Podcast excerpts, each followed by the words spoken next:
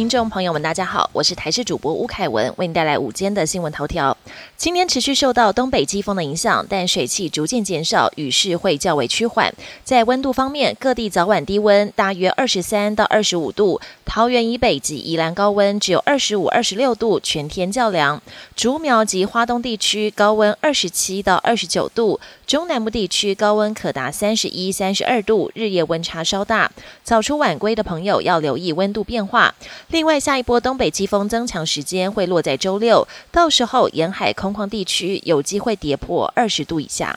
进入秋冬流感高峰期，莫德纳疫苗 XBB. 点一点五今天开放全民施打，接种后能对目前流行的变异病毒株提供保护效益。为了提升接种意愿，六十五岁以上族群如果接种，会提供五百元卫教品，还有实际快筛作为奖励。医师表示，接种 XBB 疫苗会发生的局部或全身性不良反应，跟先前已经核准的莫德纳疫苗类似，以轻中度不良反应为主。也提醒新冠、流感、肺炎链球菌疫苗可以同时接种。幼儿园教保人员常因管教学童而动辄得咎。近日，教育部订定及实施教保服务人员辅导与管教幼儿注意事项，规定教保人员可以处罚四岁以上幼儿站立，每次不得超过十分钟，每天累计不得超过二十分钟。但教保人员及业者表示，这些规定让老师宛如惊弓之鸟，无所适从。国际焦点。以色列和巴勒斯坦激进组织哈马斯的战火持续延烧，冲突爆发第四天，双方各自发动新一轮攻击，对对方狂轰猛炸。双方证实有两名哈马斯高层官员在空袭中罹难。以色列国防部长视察前线部队，宣誓将对加萨展开地面攻击。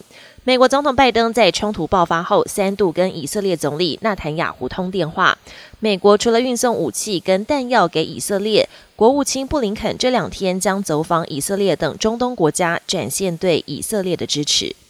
巴西跳伞员降落失控，造成地面人员一人死亡，两人受伤。当时一名跳伞员高速降落在人群中，一名六十三岁男子闪避不及，被击中头部，当场死亡。事件发生在巴西第一大城圣保罗。上周六一场音乐节活动中，主办单位请来八名跳伞员表演空中杂技，但其中一人因为装备失灵而撞上人群，除了造成一人死亡，另外还有两人受伤，跳伞员也被送医急救。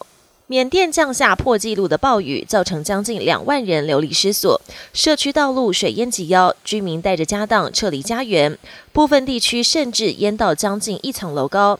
缅甸当局表示，位在最大城仰光东北方的博固镇，上周末降下暴雨，单日降雨量达两百毫米，创下十月份最多降雨的纪录。当地已经有超过一点九万人撤离家园，分别被安置在四十一个避难所。什么时候能回到家园，还是未知数。